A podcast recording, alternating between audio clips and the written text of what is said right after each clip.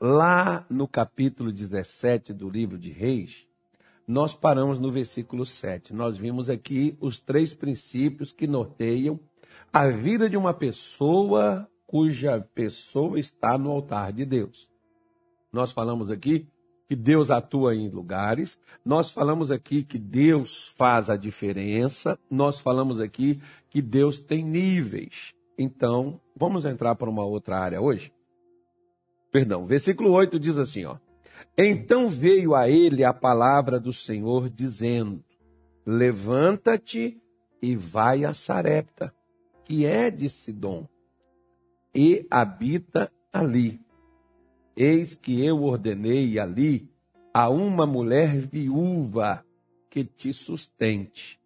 Então ele se levantou e se foi a Sarepta, e chegando à porta da cidade, eis que estava ali uma mulher viúva, apanhando lenha, e ele a chamou e lhe disse: Traze-me peço-te numa vasilha um copo de água que beba. E indo ela a buscá-la, ele a chamou e lhe disse: Traze-me agora também um bocado de pão na tua mão. Porém, ela disse: Vive o Senhor teu Deus, que nem um bolo tenho, senão somente um punhado de farinha numa panela e um pouco de azeite numa botija. E vês aqui, apanhei dois cavacos e vou prepará-lo para mim e para o meu filho, para que comamos e morramos. E Elias lhe disse: Não temas, vai e faze conforme a tua palavra. Porém, faze disso primeiro para mim um bolo pequeno e trazei-mo para fora, depois fará para ti e para teu filho. Porque assim diz o Senhor, Deus de Israel: a farinha da panela não se acabará, e o azeite da botija não faltará, até ao dia em que o Senhor der chuva sobre a terra. Então vamos dar uma parada. Se você estiver ouvindo um barulho aí, é chuva, tá bom? Então, agora, agora eu não estou mais. Acabou do céu abrir aqui, né, sobre nós, aqui onde nós estamos, na Igreja da Graça, na rua 13 de junho. O céu abriu e a chuva desceu. Só não tem goteira, graças a Deus. Mas a chuva também já deu uma parada. Não, mas derramou aí legal aí, tá chovendo. Aqui tá chovendo e repancalejando. Né? Tá aqui, ó, doutor P. Se a Bíblia fala cavaco. Você não sabe o que é cavaco. Cavaco, Minas Gerais, que mineiro que estiver me assistindo sabe o que é um cavaco. Né? Mas é, esses, é, esse pessoal assim de outros lugares, eles vão entender graveto.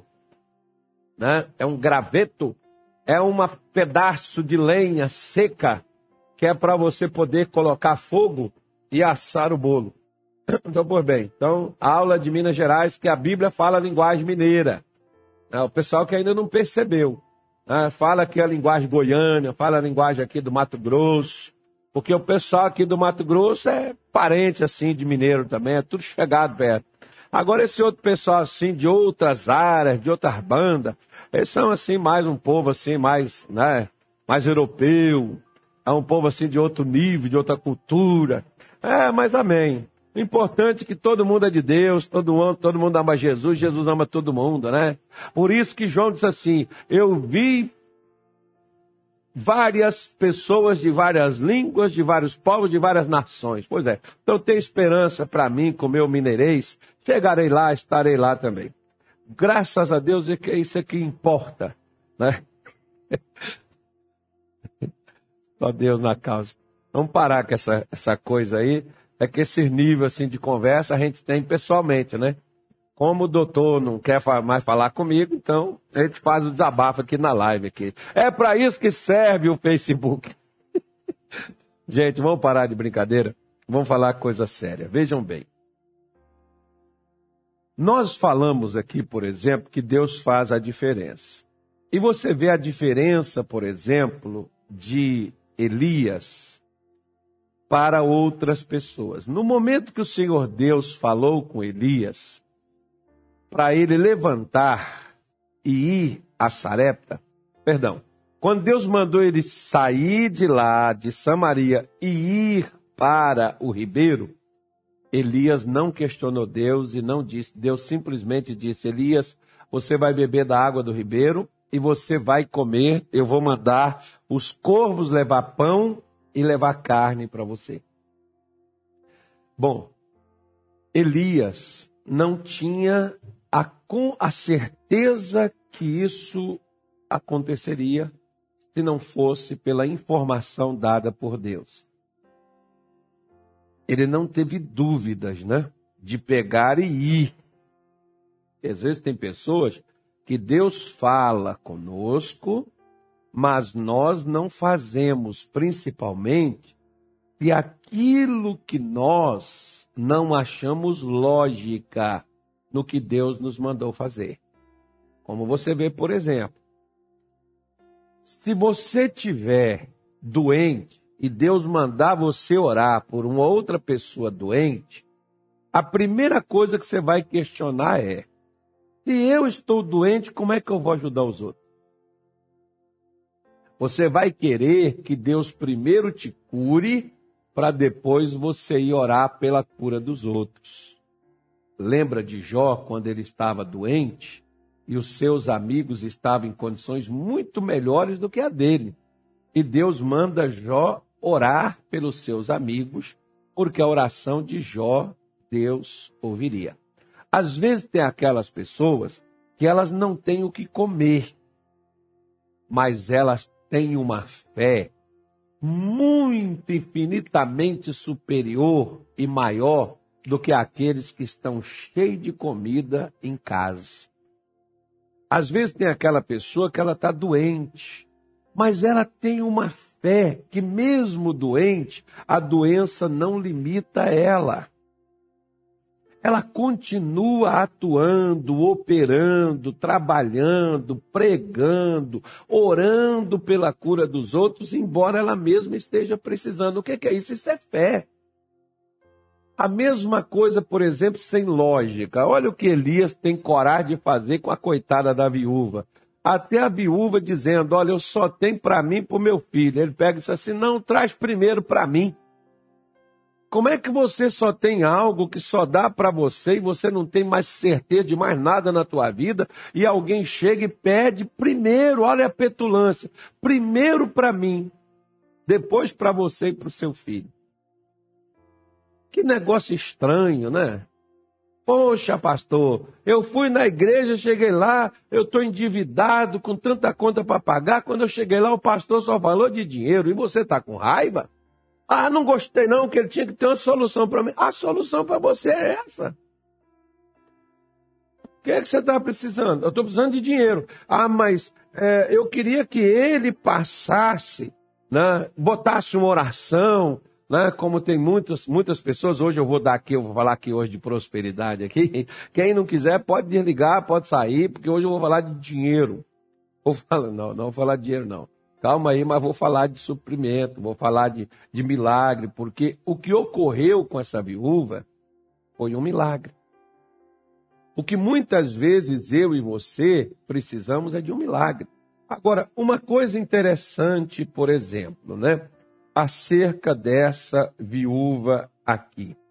O Senhor Jesus, é, ele, ele, ele fala uma coisa interessante né, lá em Lucas, no capítulo 4, versículo 26, e ele diz assim: E a nenhuma das viúvas foi enviado Elias, senão a Sarepta de Sidom, a uma mulher viúva. Né? Então Deus não mandou a nenhuma outra mulher. Mas não tinha viúvas em Jerusalém, em Israel, em Samaria? Tinha. Por que, que Deus mandou Elias lá em Sidom. É, por que, que Deus manda ele ao invés de. Deveria ter mandado ele ao seu povo, né? Deveria ter, ter feito com que ele fosse né, nesse lugar que era uma outra nação, né, um outro povo, que Deus manda Elias ir para aquele local ao invés de ir a Jerusalém. Aí a primeira coisa. Vamos ver aqui. Por que será se Deus não faz? Lembra que nós falamos que Deus não faz acepção de pessoas? Pois é. Mas por que será que Deus manda Elias ir à viúva em Sarepta ao invés de ir das viúvas em Israel? Por que será que Deus fez isso? Por que será que ele manda a mulher ir lá, manda o profeta ir lá no estrangeiro, mas não manda no seu povo? Você lembra quem está no propósito, por exemplo, aí dos 21 dias? Nós, nós, hoje de manhã cedo, eu coloquei lá, né, na sua, no nosso canal, uma pequena mensagem, uma oração, às 5 e meia da manhã, mais ou menos, acho que foi a hora, 5 e 40, a hora que eu postei lá, que eu coloquei. Caso você não viu, dá uma olhadinha lá. Porque no capítulo 18, acho que o versículo 21 do livro de Reis, o Senhor Deus falou com, com, com o povo de Israel, dizendo: Até quando cocheareis entre dois pensamentos? Se o Senhor é Deus, sirva-o. Se Baal é Deus, então sirva Baal. Servir os dois, ficar entre dois pensamentos, sem saber para onde vai, a quem vai recorrer, é igual aquela mulher que deita com um homem, deita com outro. Aí ela engravida. Será de quem que é o filho? Vai ter que fazer um DNA para saber, né? Porque não sabe quem é o pai. É a mesma coisa na vida espiritual. Por que, que Deus não mandou ninguém a Jerusalém, a Israel?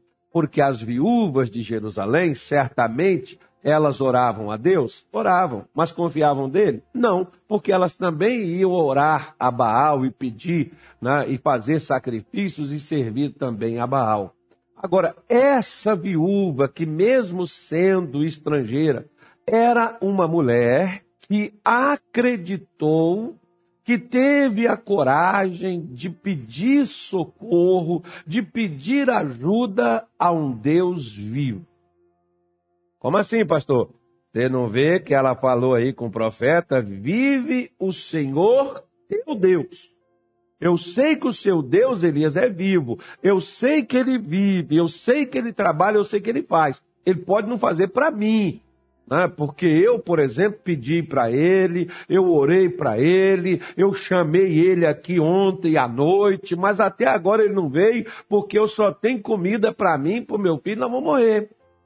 Mas que tem um Deus vivo, tem. Que existe um Deus que dá vitória, esse eu sei que existe um Deus que trabalha, eu sei que existe. Ele só não trabalha para mim, mas para você ele é um Deus vivo. Aí o que que Elias fala com ela, ó? Elias diz assim, ó. Olha que coisa interessante, né? Ele diz assim para ela, quer ver? Versículo 13 diz assim: Ela diz: Viva o Senhor teu Deus, que eu só tenho um pouco de azeite, um pouco de farinha, nós vamos comer vamos morrer. Eu vou preparar para mim, meu filho, nós vamos comer vamos morrer. O versículo 13, Elias diz, ó, olha quando a fé perde para o medo. Ela teve fé, porque Deus não mandou Elias ali porque, por causa da necessidade daquela mulher. Porque se Deus mandasse alguém me ajudar por causa da minha necessidade, então ele faz acepção de pessoas. Por quê? Porque ele deveria mandar para todo mundo. Então, se ele não mandou Elias a Israel, foi porque ninguém em Israel estava dependendo dele, confiando nele, esperando nele. Essa mulher em Sarepta, essa viúva de Sarepta, estava dependendo de Deus e esperando em Deus. E confiando em Deus. Embora para ela, talvez Deus havia esquecido, né? Porque quando o profeta chega, ela sabia que ele era o profeta do Senhor e de um Senhor vivo, de um Deus vivo. Aí Elias pega e encoraja ela, quando ele diz assim: ó, não temas. Vai e faz conforme o que você disse que ia fazer. Você ia preparar um pão. Mas primeiro faz disso para mim um bolo pequeno e trazei-o para fora. Depois farás para ti e para o teu filho. Aí vamos parar aqui E aqui hoje nós vamos encerrar a nossa live. Por quê? Porque às vezes você é de Deus, nós somos de Deus, nós cremos em Deus. Se você está assistindo essa live é porque você crê.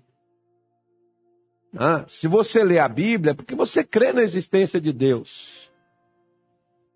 Mas quantas vezes você teme diante de uma situação difícil? Quantas vezes você fica com medo diante de um problema porque você não sabe o desfecho dele? Porque toda pessoa, toda pessoa, todo ser humano, né, ele tem a sua parte humana dentro dele. A parte humana nossa é a nossa parte de sentimentos. Você imagine, por exemplo, né? Nós vemos aquelas pessoas lá na Ucrânia, lá tem um monte de cristão, lá tem um monte de gente que é crente. Mas, como eu vi, por exemplo, um jogador de futebol dando uma entrevista, chegou no Brasil, a repórter perguntando ele, ele é um cristão também, e ele dizia que às vezes ele, ele virava o rosto para a parede, mostrava que estava bem, sorria, mas estava lá a filha, estava lá a esposa, e ele não sabia o que seria, não queria acontecer. Claro que vai bater e ele tem que, a gente tem que orar, a gente tem que pedir a Deus para Deus ajudar a gente a não perder o equilíbrio, para Deus dar força para a gente no meio de tudo aquilo ali, que você não sabe se vai cair um míssil, se vai cair uma bomba, se vai explodir tudo para o ar, né? Claro que vai bater, porque a nossa parte humana, quando nós não estamos no controle, nós nos sentimos ameaçados. E aí vai bater o medo, como hoje de manhã, por exemplo, uma senhora dizendo: Eu tenho que fazer um exame, mas eu estou com medo do resultado. Ela é crente, ela é de Deus.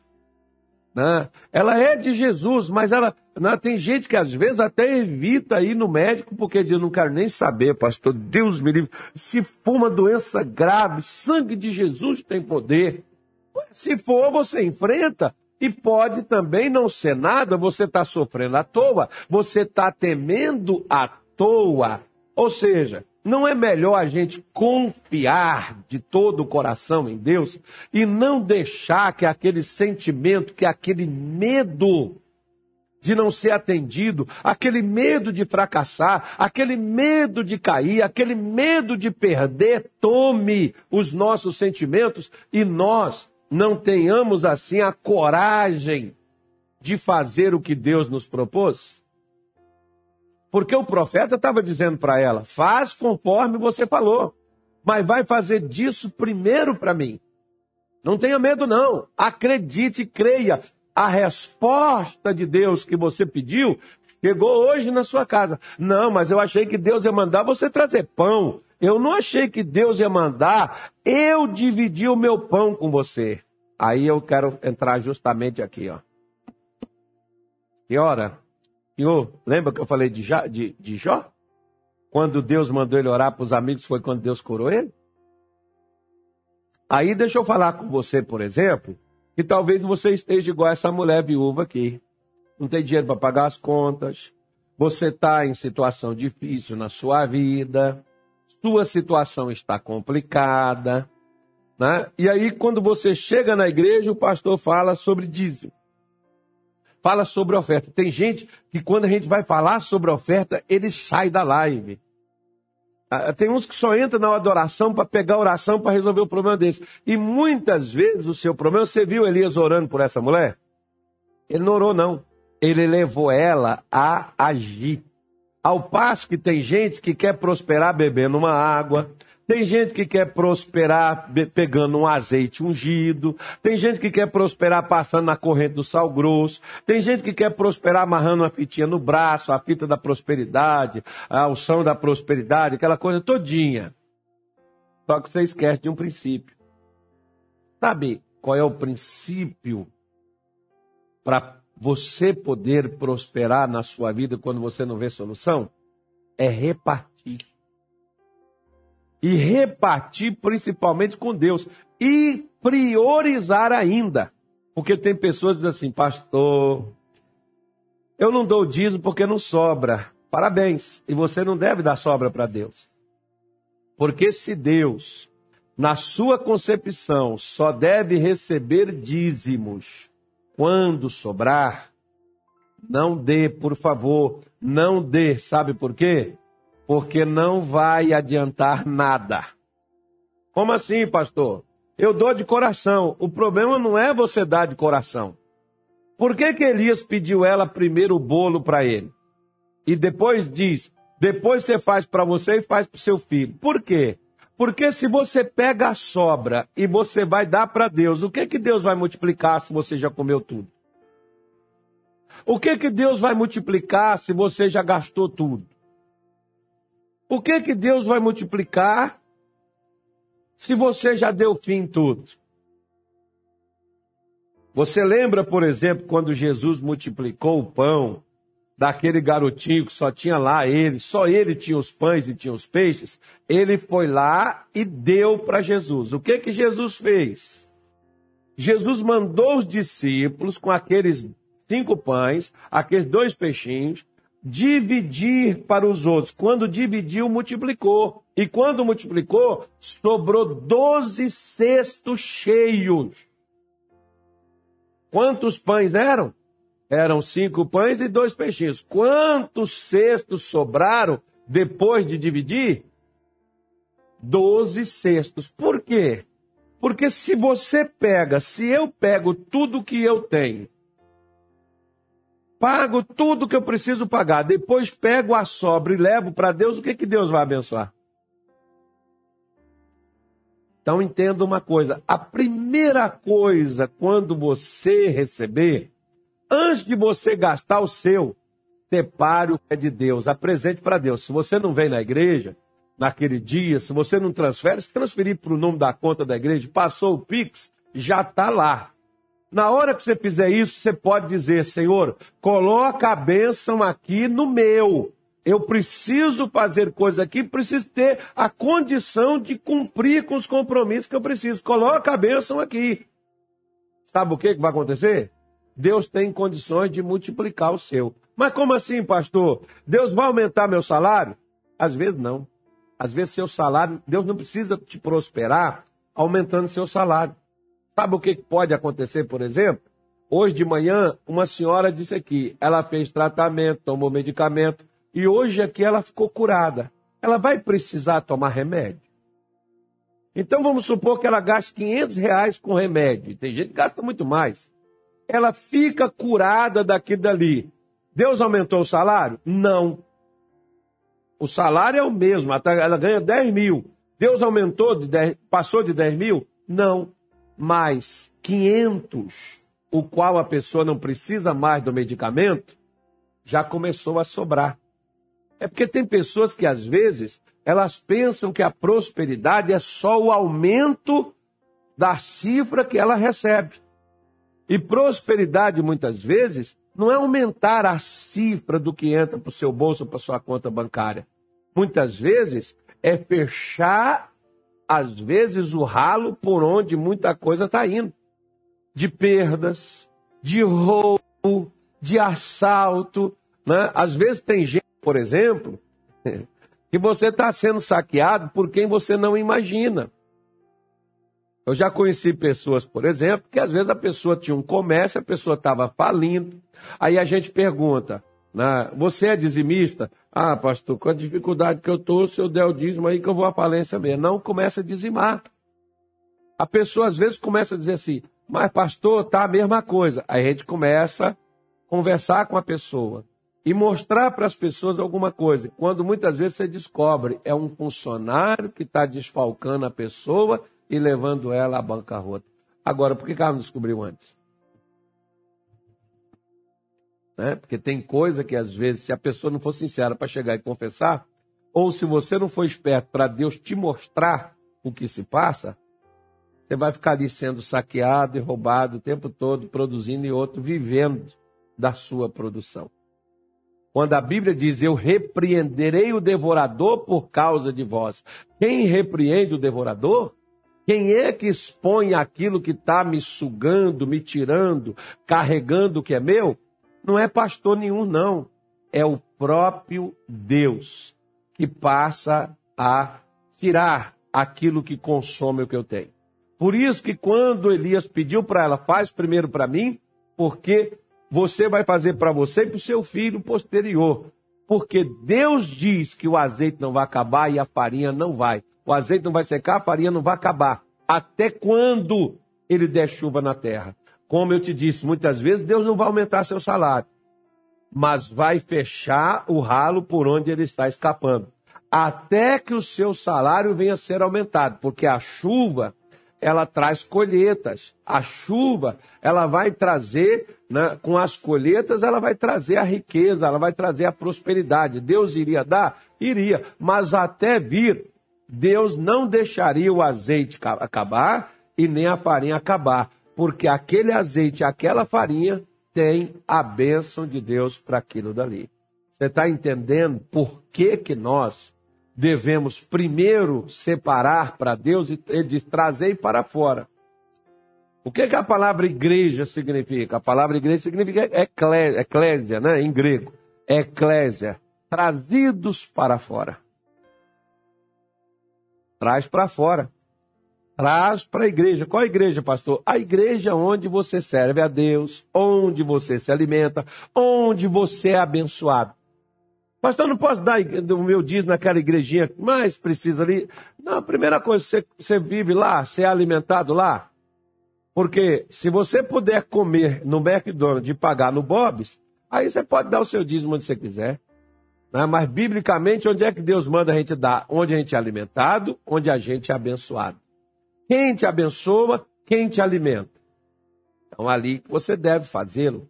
Pelo menos é o que a Bíblia Sagrada assim nos indica. Tá bom? Então, entenda bem. Você quer que multiplique? Você quer que aumente? Ah, eu quero, pastor. Pois é, então, separa primeiro o que é de Deus e depois, não tenha medo não. Às vezes vai dar medo em você, separe o que é de Deus. E deixe Deus colocar a bênção no que ficou com você. Nunca te faltará pão e água. Nunca te faltará pão e água nunca te faltará pão e água. E Deus dará chuva na terra. Vamos fazer a nossa oração que está na hora? Eita, coisa boa de Deus. Pai, em nome de Jesus. Nós oramos nesta tarde de hoje, te apresentamos todas as pessoas, ó Deus, que pediram orações pelas suas vidas, pela sua família, Pessoas, ó Deus, que creem que a mão do Senhor é capaz de alcançá-las. Pessoas, meu Deus, que acreditam no milagre, seja ele da cura, seja ele da salvação, seja ele da provisão. Esta mulher, Senhor, e este homem que nesta tarde de hoje está juntamente conosco, meu Deus, nesta live, ou aquelas pessoas que entrarem posteriormente, eu clamo, eu oro e eu te peço, Senhor, manifeste o teu poder sobre a vida deles agora. Poder de Deus entra no corpo, na carne, nos nervos, no sangue, nas juntas e nos ossos. Poder de Deus entra nas finanças, abre as portas que estão fechadas. Arranque esta pessoa das dívidas. Abra a porta do emprego, meu Deus, para aquele que está desempregado. Aquele comerciante que a sua vida estagnou. Ele está indo à falência, ele está perdendo o seu negócio. Eu oro hoje por um milagre de provisão. Eu oro hoje e te peço, Senhor, se este homem, se essa mulher te ouvir e seguir a direção do Senhor, como Elias seguiu e como aquela viúva seguiu no que ele pediu para ela fazer, e não ter medo, mas crer que assim se faria, assim aconteceu com ela, que assim também aconteça com todos aqueles, ó Deus, que deixarem o medo de lado que crerem na resposta, que crerem na solução.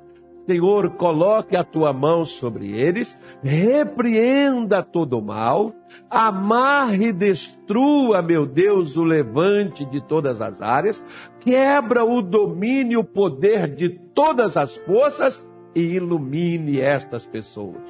Abençoe a vida delas, que haja prosperidade, que abundantes chuvas sejam enviadas sobre eles, ó Deus chuvas de bênção, chuvas de salvação, chuvas de milagres, chuvas de conquista, chuvas, meu Deus, de prosperidade, de paz, chuvas de harmonia. Alcance essa família, alcance essa vida, alcance essa casa.